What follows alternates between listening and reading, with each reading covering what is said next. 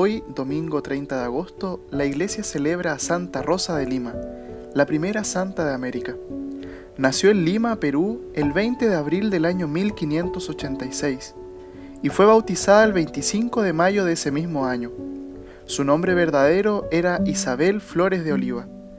Cuando el obispo Santoribio de Mogrovejo la confirmó, le impuso el nombre de Rosa, como la llamaba su familia debido a su belleza.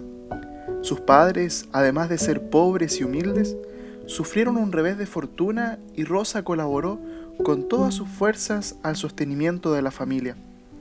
Cuando sus padres le instaron a que se casase, ella se resistió. Quería vivir consagrada al Señor e hizo voto de virginidad. Cuando conoció la historia de Santa Catalina de Siena, ingresó en la tercera orden de Santo Domingo como ella. Esto le causó no pocas incomprensiones y burlas de sus parientes y conocidos, pero ella todo lo soportaba con benevolencia. Su propia salud se vio dañada por la austeridad con la que vivía. El 24 de agosto del año 1617, a los 31 años de edad, murió en casa de un dignatario del gobierno, donde servía desde hace tres años. En el año 1669 fue nombrada patrona de América, del Nuevo Mundo y de Filipinas. Fue canonizada por el Papa Clemente X en 1671.